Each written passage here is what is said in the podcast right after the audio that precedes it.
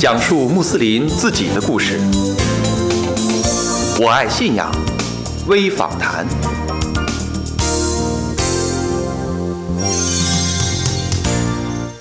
萨拉马雷控，亲爱的听众朋友，你好，欢迎收听《我爱信仰微访谈》，我是法蒂玛。今日呢，我爱信仰微访谈走访了青海省西宁市南关清真寺，专访了南关寺教长金彪阿訇。金彪阿訇生于一九六六年，青海西宁人，曾在西宁东关清真大寺马香臣教长帐下求学多年。一九八八年穿衣毕业，留学埃及九年。一九九四年获得埃斯哈尔大学教法学学士学位。一九九七年回国，在西宁富强巷清真寺任教长。任教期间，树立新旧结合、中阿并重、性德智体全面发展的办学理念。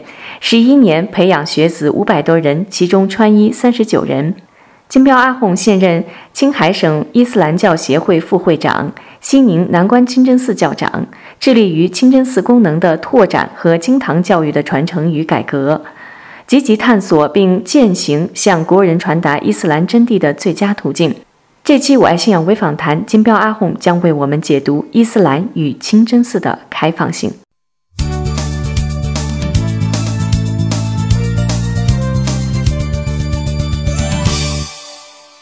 金彪阿訇，斯拉马雷控。瓦里克姆萨拉姆拉马杜拉伊巴尔卡图。欢迎您来到我爱信仰微访谈。我我爱信仰的各位听众，斯拉马雷克姆拉马杜拉伊巴尔卡图。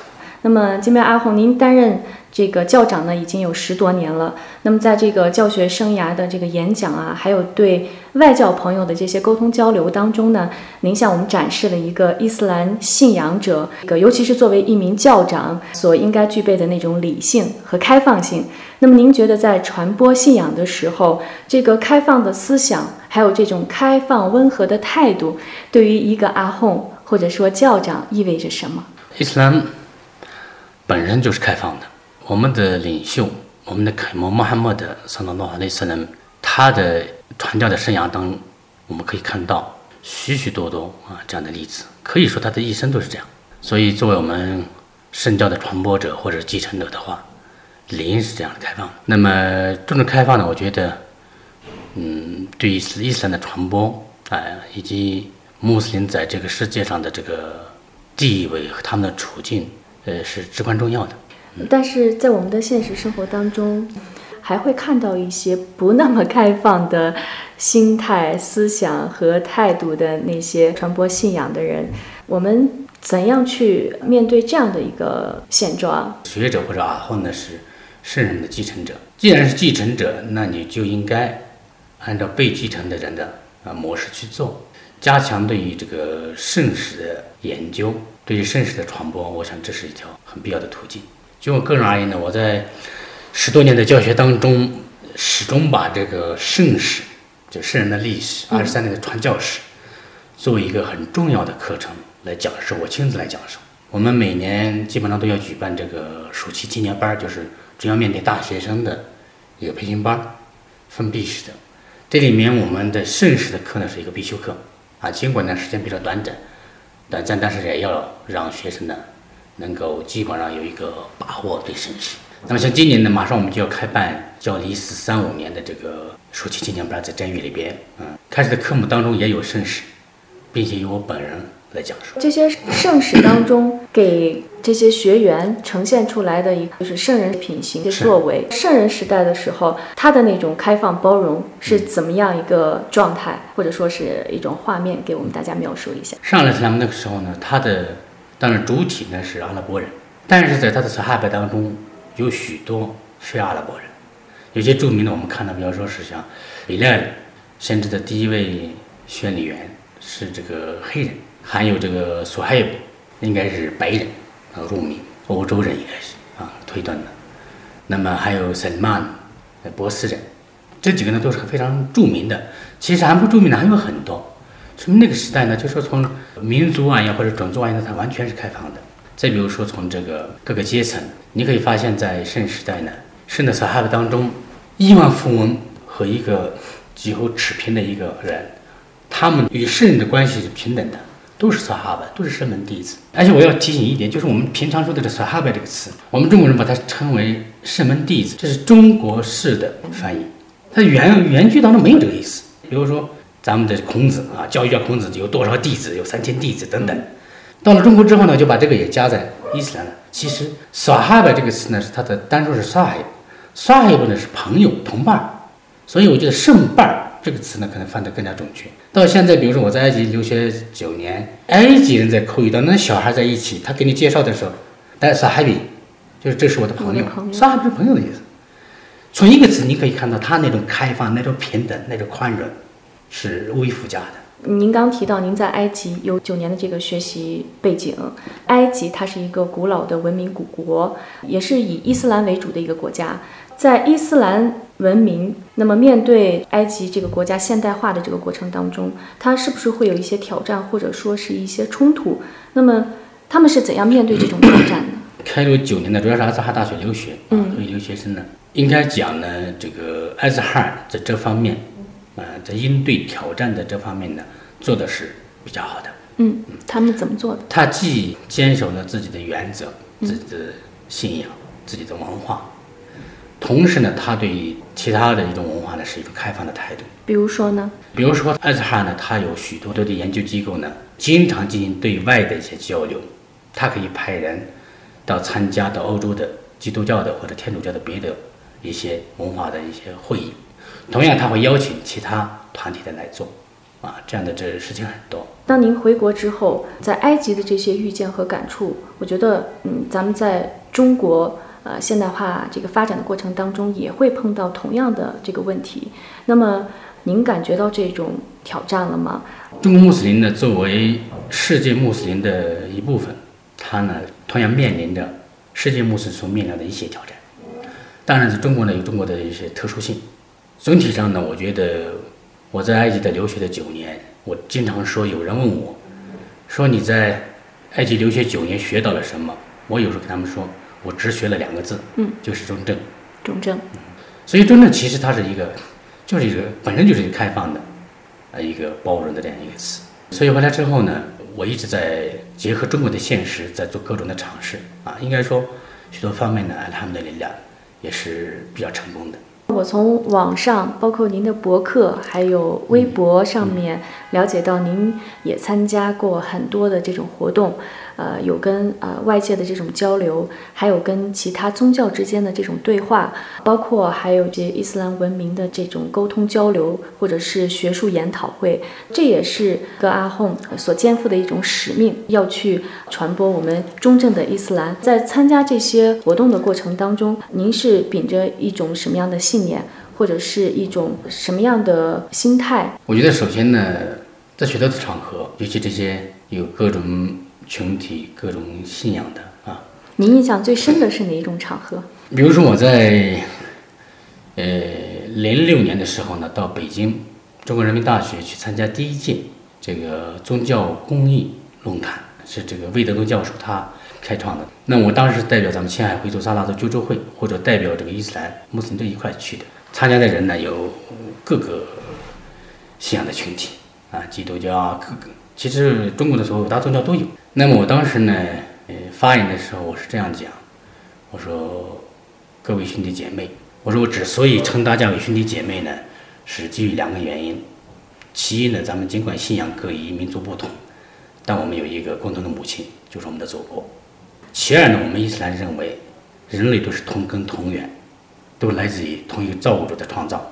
古兰经中说也是啊，你们当敬畏你们的养主，他从一个人创造了你们。我在很多场合都是以这个这节经文来开始的。嗯，首先把各位呢当做人类的共同的兄弟姐妹这样一个心态去对待他们。嗯，其次才考虑信仰的不同，平和的啊这样的心情，一种慈爱的心情去对待他们。嗯，他们许多时候呢提出一些问题，我们不要很敏感的觉得好像他在他在挑战。其实我发现呢很多情况之下，他们可能真的不知道。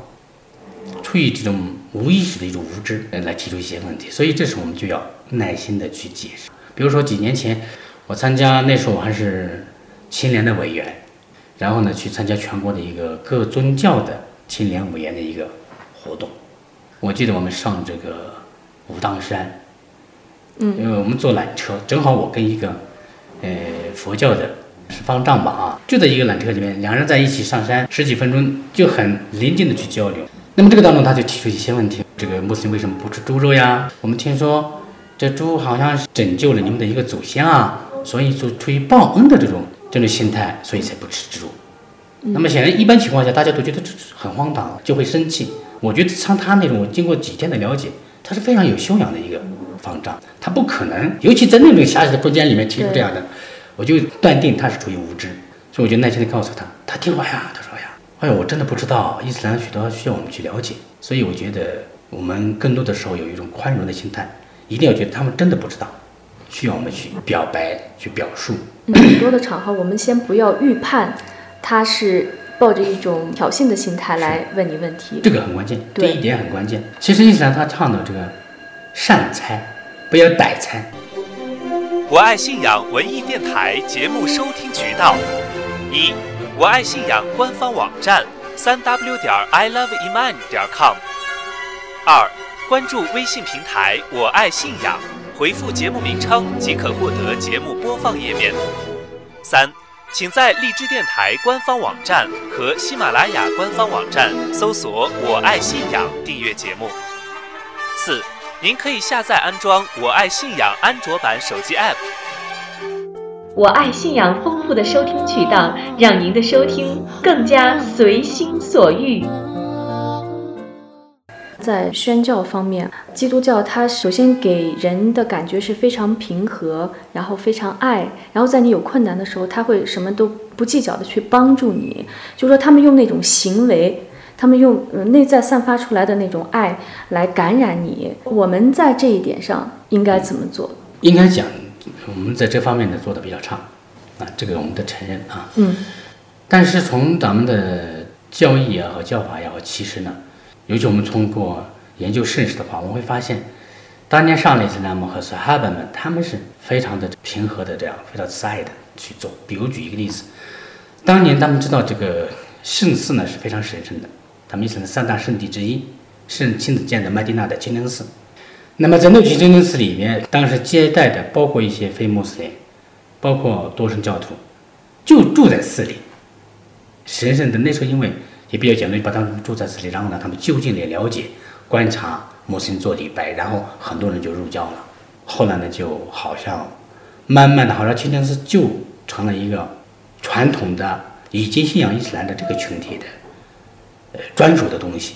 事实上，清真寺是所有人的一个家园，谁都可以进来。是的，嗯。那我们现在就是清真寺的功能限于礼拜一些讲座，有一些清真寺做的比较好啊，他们会把一些场地开辟出来，然后这个场地里头可以去打球啊，呃，可以做一些娱乐活动。那么这个是不是我们现在也应该倡导的一个方向？是的，其实我们您在我们南关清真寺可能已经看到了，我们也这方面已经做了一些。首先，我们这个南关清真寺呢，是一个开放的清真寺，怎么开放？你看，它两边都是门。而且呢，一般大家都在走，作为通道在走，走的人当中有穆斯林，也有非穆斯林。清真寺重建之后呢，军队这个问题专门开了一个会，怎么办？是继续保持它历史上一直一直作为一个通道在走。嗯。现在修起来了，有人倡议呢说，为了便于管理，为了安全，就说不让随便人让他走。但是我呢和更多的兄弟，我们说这个既然历史上是开放的，我们还是保持它的开放。我们加强管理，我们可以提出一些一些条件，比如说拉着宠物呢不让它走，穿的太暴露呢不让走，嗯，其他的我们欢迎它。另外，你看到我们这个小广场，对呀，有一堆一堆椅子，还有一个瀑布。天晴的时候呢，那个从汤瓶里面上面有个汤瓶，有水呢，七七瀑布下来，非常漂亮，很凉爽啊。夏天的时候，这边有许多的穆斯林非穆坐在这里来休闲，这边坐。另外呢，我们每一个月呢都有一次讲座，这个是我们多少年来一直在坚持。那么这个讲座呢，我们请的专家和教授呢，不限于穆斯林，非穆斯林的专家教授，我们也请，请他到清真寺来做讲座。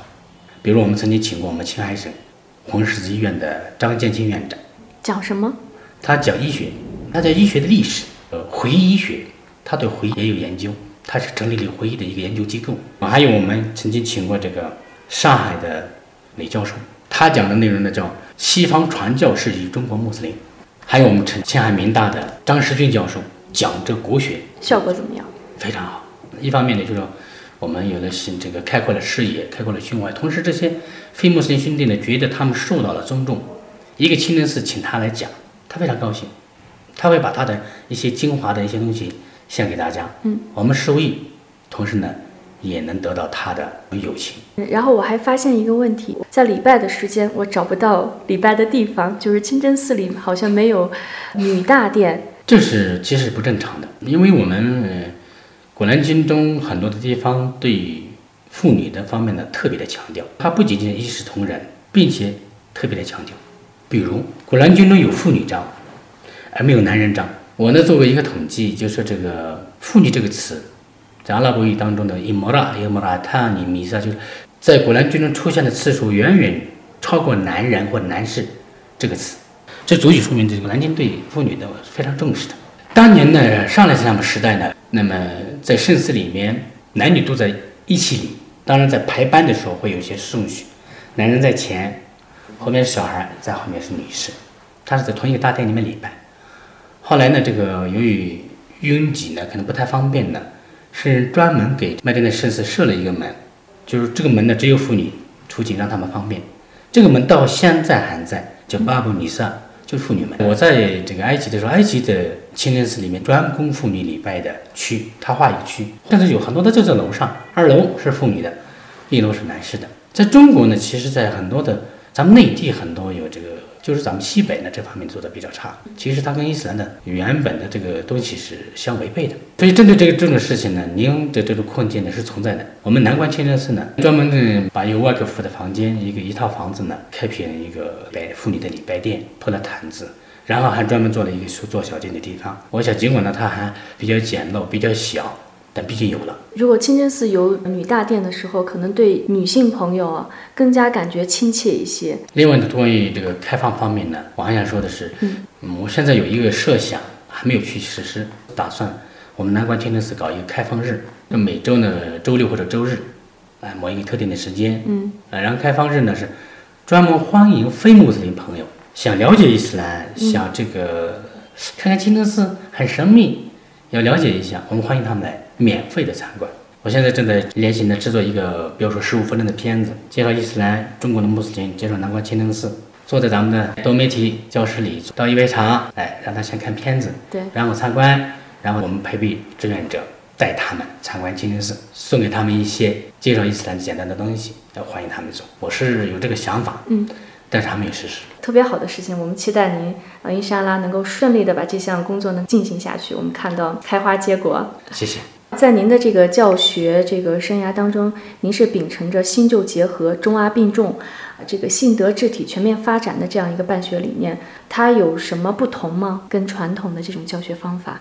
当然有所不同了。嗯，比如说中阿并重，嗯，新旧结合，这个其实就是我们真正的思想的一种教学方面的体现。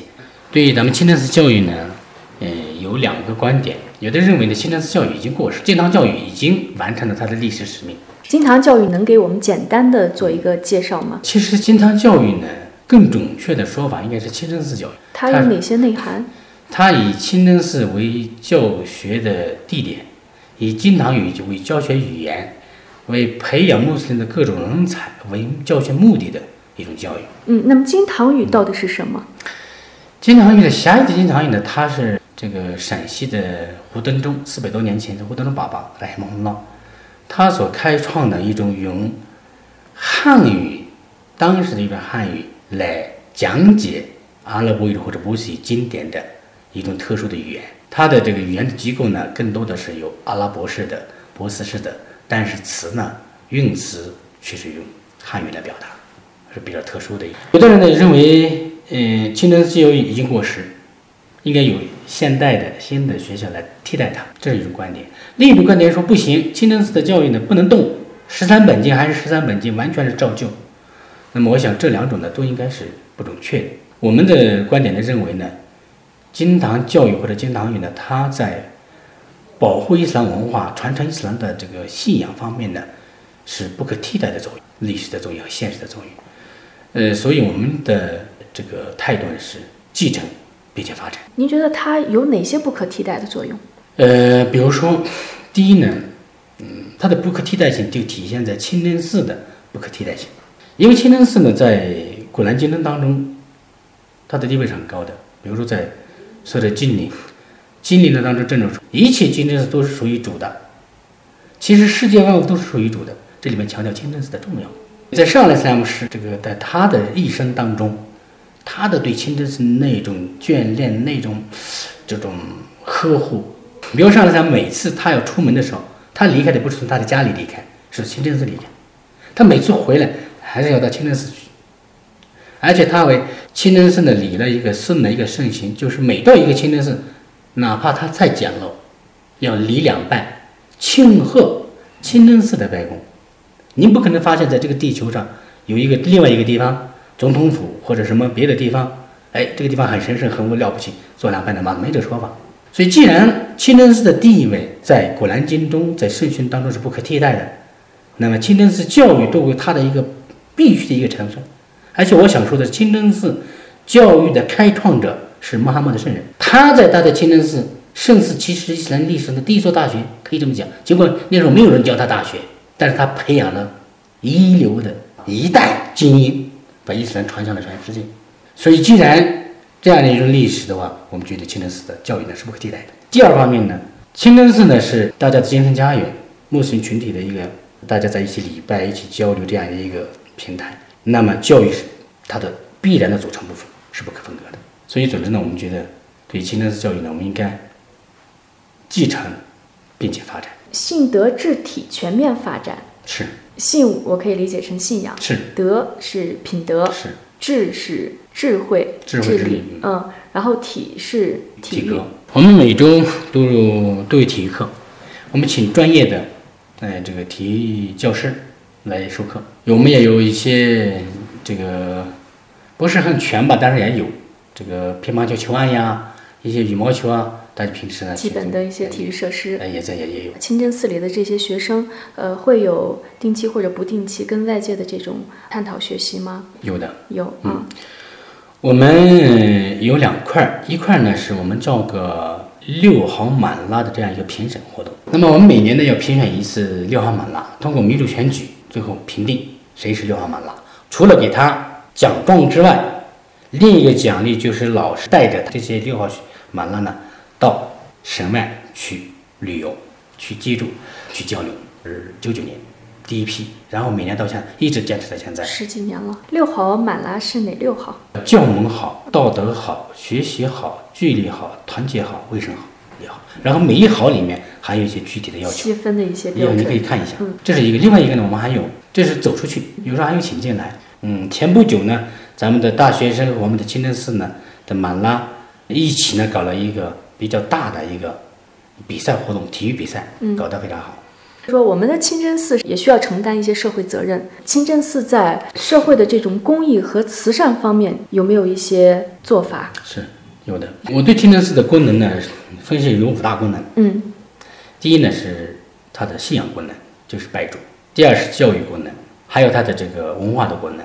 比如我们清真寺里有这个图书室，图书室是开放的，还有各种讲座。另外一个呢是它的这个宣教的功能，还有一个就是它的社会功能。社会功能我主要指的就是慈善这一块。那么我在南关寺窑，在富强乡清真寺窑一直在倡导并且实践着每年的这个慈善活动。嗯，有一些是每年都要进行，比如说每年正月两节啊，这时候呢我们都会搞一些面对咱们辖区啊，或者是甚至其他地方的贫穷穆斯林的一些救助活动。呃，大家捐款呐，然后跟咱们的穆斯林的慈善机构和他们合作，一起做这样的事情。只是和咱们穆斯林的慈善机构合作吗？目前是这样，但是我们想呢，以后呢有机会的也会会跟其他。其实我们蒙的慈善的对象当然也不仅局限于穆斯林，我们就主在我们这个本方的一些非穆斯林，我们也会去关注他们，去这个接济他们。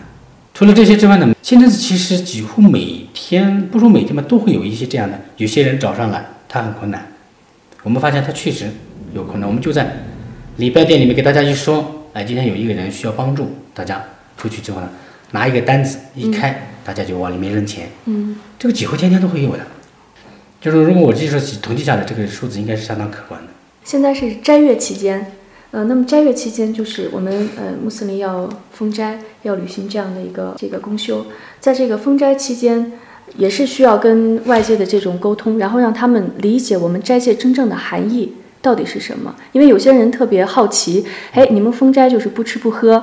我有一些朋友是非穆斯林，他也想去尝试这种斋戒的这种感受，然后他说我可不可以封半天斋？这样的现象您是怎么看的？是的，许多穆斯林、非穆斯林朋友，他们。也有这种好奇啊，有时候参加呀，有时候也跟着封一下呀。嗯，我觉得这个可以鼓励他们来尝试来参加。那么刚才给您提到那个，比如说张院长，当然他不是专门来分斋，作为著名的医生呢，他很明白这个饥饿呢对人体的有益。他告诉我，他每周呢都要一天要禁食，他就禁食不吃不喝，这非常好。当然，作为穆斯林的，作为斋月呢，他是一个。内省反省，去做这忏悔、去奋斗的一个一个斋月，加强规修是肯定是应该的啊。但是除此之外呢，我想功修呢不仅仅的局限于礼拜、斋戒、念经这样，其实任何善事，只要你的举意是正确的，它都是一种功修。所以，在这个加强功学的同时，积极的对外的宣传，这也是应该是鼓励的。刚才我们提到，就是您特别注重这个圣史的这种教授。实际上，呃，我们团队的一位兄弟把您讲的这个圣门弟子的故事，有这个以乐园报喜的十大圣门弟子，非阿拉伯裔圣门弟子。然后，著名的学者型的圣门弟子，三位女圣门弟子的这些故事呢，整个都把它整理出来。然后我们我们计划也把它录制出来，然后给更多的朋友去分享和了解我们的这个一些圣门弟子的故事。可能这个对他们啊也有很太好了，这个这是我这是我所希望的。嗯嗯，你们替我做了，我感到很高兴。谢谢你们，真正回赐你们。其实这个榜样的作用呢，我之所以重视啊。嗯。重视圣史这一块呢，是从两个方面考虑。一个呢，我一直在想，为什么《古兰经》我们坚信它一个字都没有改，保持到了现在？但是为什么现在的穆斯林远远比不上先辈呢？其中一个很重要的原因，我觉得呢，就是我们缺少了先知。当然有圣人，他作为一个典范，大家都在看榜样在哪，所以他那种是不可替代的。现在我们没有福分去见到圣人，追随圣人，亲自跟随他。但是起码我有他的认识，对，是吧？通过认识。另外呢，古兰也好，圣训也好，它相对是一种理论的东西。圣史呢，告诉我们圣人是怎样把古兰的精神实践到生活当中去。从这一点，我一直对这个呢非常重视，一直在做。我也希望更多的人这方面做。我相信这个呢，对我们穆斯林更加的宽容、更加的开放啊，会更加有意义。另外，上次我在去那个去乌鲁木齐参加那个中道思想。会议的时候，在会上呢，当场呢，我呢读了一首诗。我想今天就把这个诗呢也读给你。这首诗呢叫做《我有一个梦想》。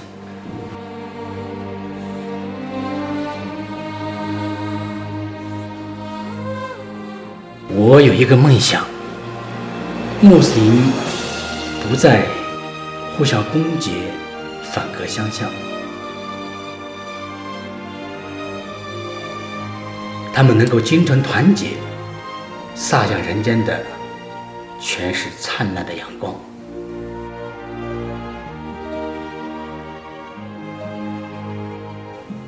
我有一个梦想：穆斯林不再画地为牢、孤芳自赏，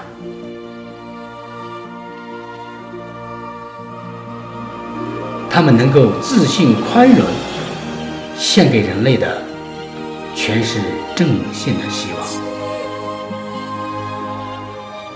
非常感谢金标阿红优美的原创诗歌的朗诵，让我们一起为梦想起航吧。好了，听众朋友，感谢您收听我们这一期的《我爱信仰微访谈》，欢迎您关注我们的网站三 w 点 i love 伊曼点 com，我爱信仰微信平台，我爱信仰有声传媒新浪微博，及时了解节目更新动态。同时，欢迎您写邮件提供您想听的话题和访谈线索。我们的邮箱地址是五二信仰的汉语拼音 at 新浪 .com。法蒂玛，感谢您的关注，伊莎拉，我们下期再会。